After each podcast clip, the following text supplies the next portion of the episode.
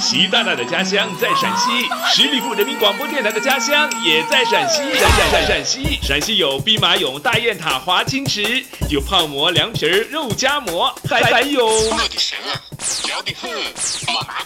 十里铺人民广播电台年终奉献手绘定制版《有陕西攻略》明信片，现已全面发售，敬请关注十里铺人民广播电台官方微信。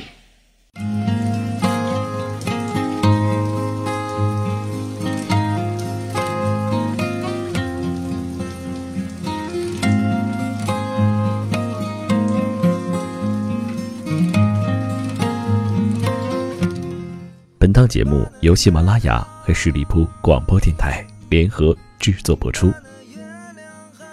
大家好，我是叶枫，欢迎你在每周二的这个时候与我相遇在都市夜归人。如果你在生活当中遇到什么样的烦心事，或者是情感出现问题，工作学习当中遇到了一些烦恼，都可以通过微信。夜风时尚的拼小写，夜风时尚的拼小写向我倾诉。今天我将和你分享的内容叫做“我努力生活，不是为了给谁看”。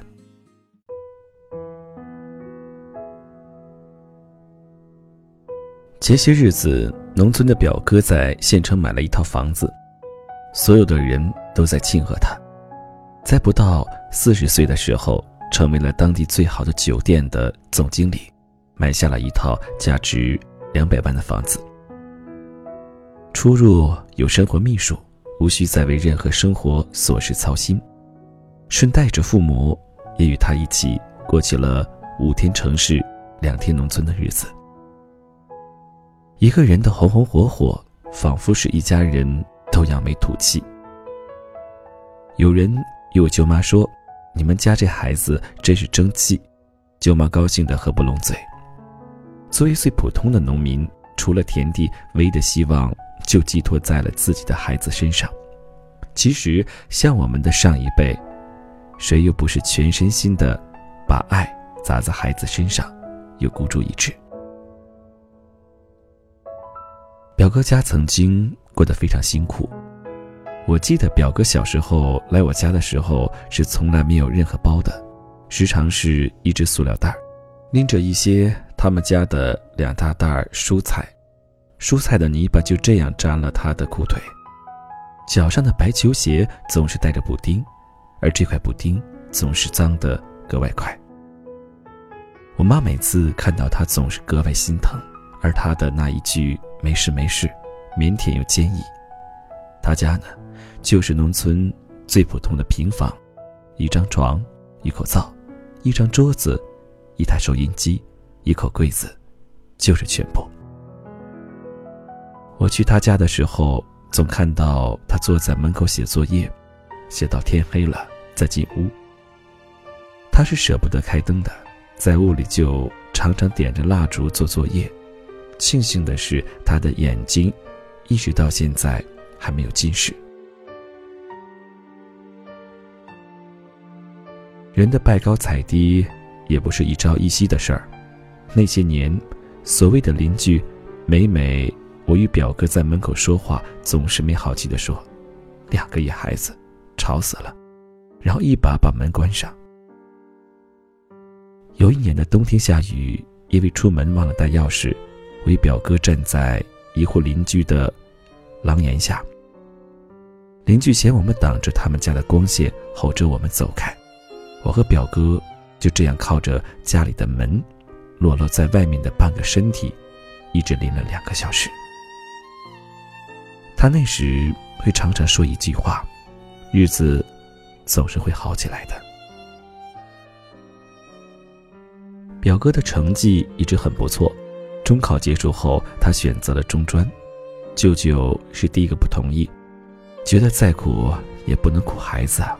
拖着他去学校改志愿，他说：“没事儿，上了中专，只要努力也不会太差。”对于一个清苦的家庭来说，早点能够分担家里的负担，比所谓的高学历重要许多。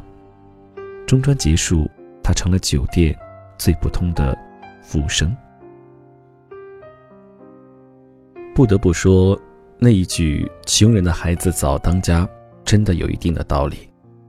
在酒店的初初几年，表哥从包厢服务生到厨房后台，再到大厅前台，几乎把所有的岗位都让自己过了一遍。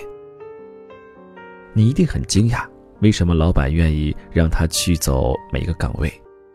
因为下班之后，他主动要求去每个岗位帮忙，甚至参与配菜、打杂。卸货这些原本根本不相关的，别人也最不愿意干的事儿。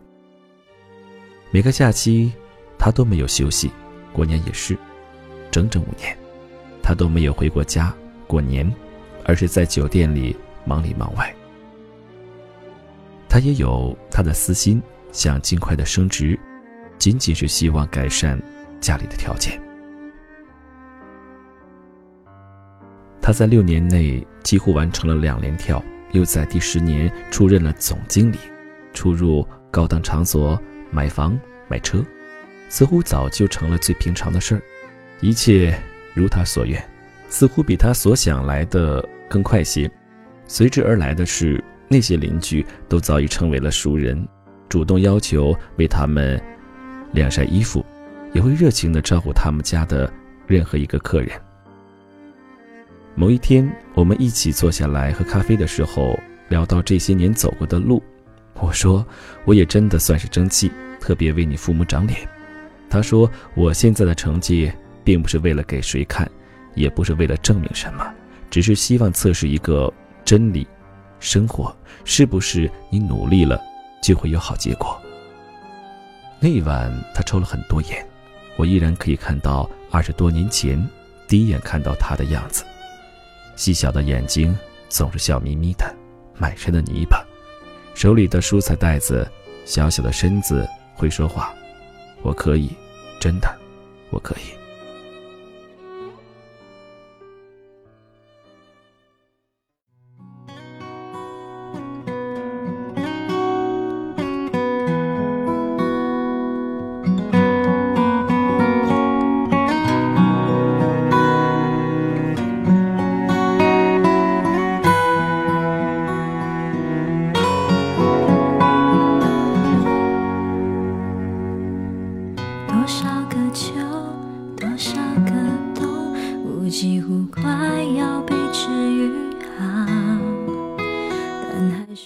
魏小姐是我中学时代的朋友，她大概是学生时代与我最亲密的朋友了吧。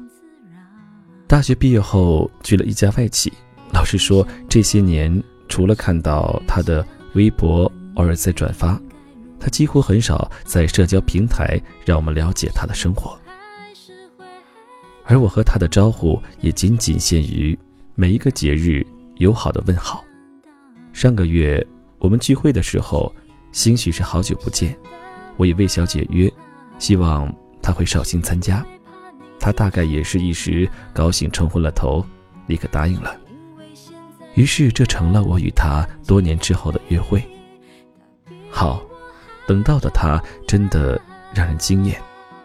我想说，原本肥胖界的她全然去了一身的赘肉，精干动人。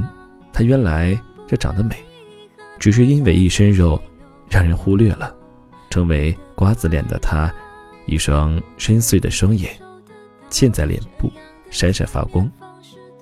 一个人的外表足以证明他这些年到底过得好不好。递过来的名片是一堆英文，下面几行中文。同行的人说看不出啊，都注册会计师了。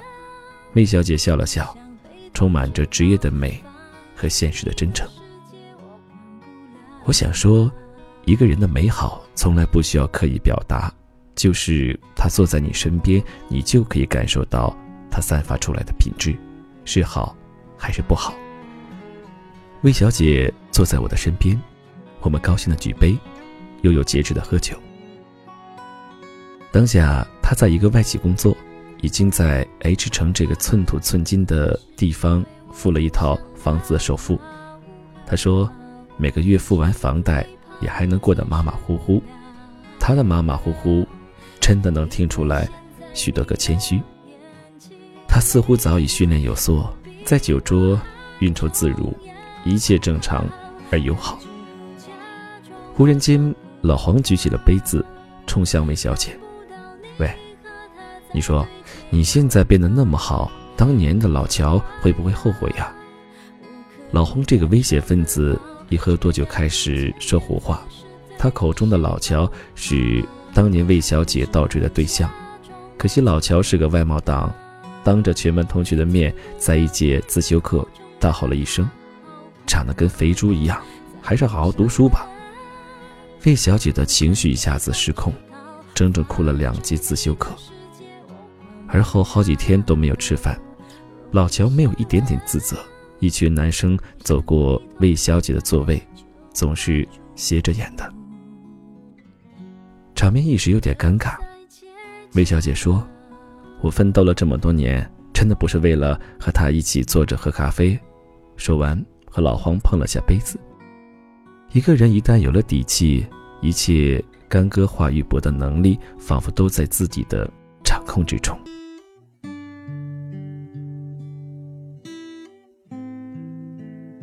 这件事似乎很小，似乎也不值得一提，但我总是想说，那么多年来自己一直不断努力的事儿，虽然没有成功，却让我每天充满希望。年少的时候，我很喜欢写作，我最高兴的是，从来不是获得了多少成绩，考了第几名，亦或是拿了什么三好生，而是老师能说你的写作真不错。初一的时候，每个晚上我做完作业都会写作，我父母很高兴，他们觉得这样牵扯的精力太大，而那时我确实把成绩从前五掉到了十名，但我发誓，这绝对是因为我的失误，并不是因为写作。而我最讶异的是，我当时的班主任，他得知我竟然每天晚上在写作，很惊讶，他与我母亲说，一定不能让他花那么多时间写作，毕竟学习。才是最重要的。而在一次自修课，他和我整整谈了一节课，关于写作的无用以及中考的有用，一一分析。最后告诉我，一定不能再写了，一定不能。讶异于数学老师以及语文老师也告诉我，除了必要的写作，天天练笔并没有什么用。难道你想靠这个吃饭吗？虽然如今我也可以告诉他。如果真的让我靠写作吃饭，我也可以解决温饱。但那个时候，我还是点了点头，把所有的稿纸放进了抽屉。我再次拾起写作是在二十一岁，我忽然觉得自己该干些什么了。而我终于在那一刻想起了我曾经热爱的写作。我不敢说我那时读了多少书，到底有没有用，但我几乎把所有的课余时间。都泡在了图书馆，读书、写作及稿件。我的一半生活费永远是用来买书、打印邮票，所以，我就算那时有零星的稿费，并不足以让我富裕。有人经常问我，初初投稿有没有觉得很困难？我只能如实的告诉你，很困难，几乎不抱希望。我大概是在两年后开始有了起色。开始有报纸约我的稿件，也开始发表我的稿件。我那时常常因为一篇文章熬夜到两三点，只为了一遍一遍检查错别字；也常常为了考究一句话的出处，翻遍所有的书。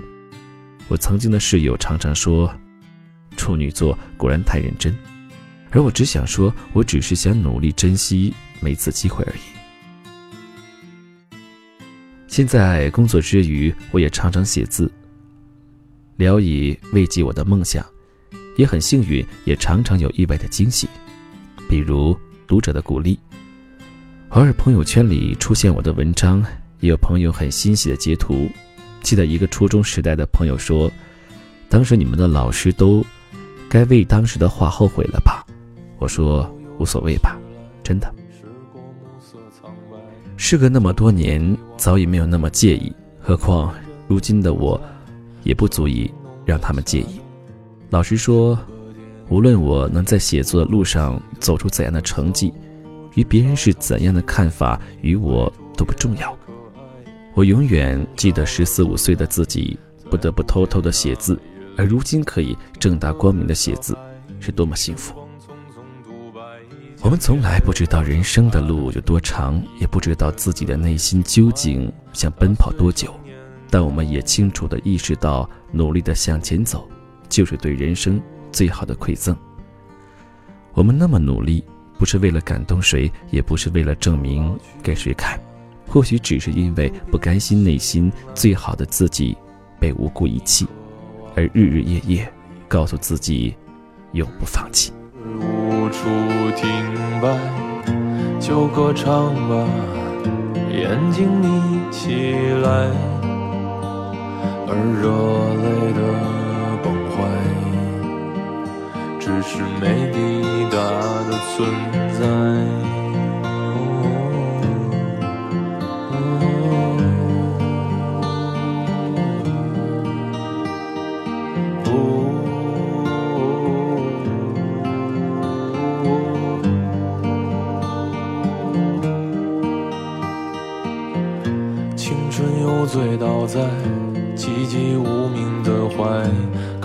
笑来虚度，聚散的慷慨，辗转却去不。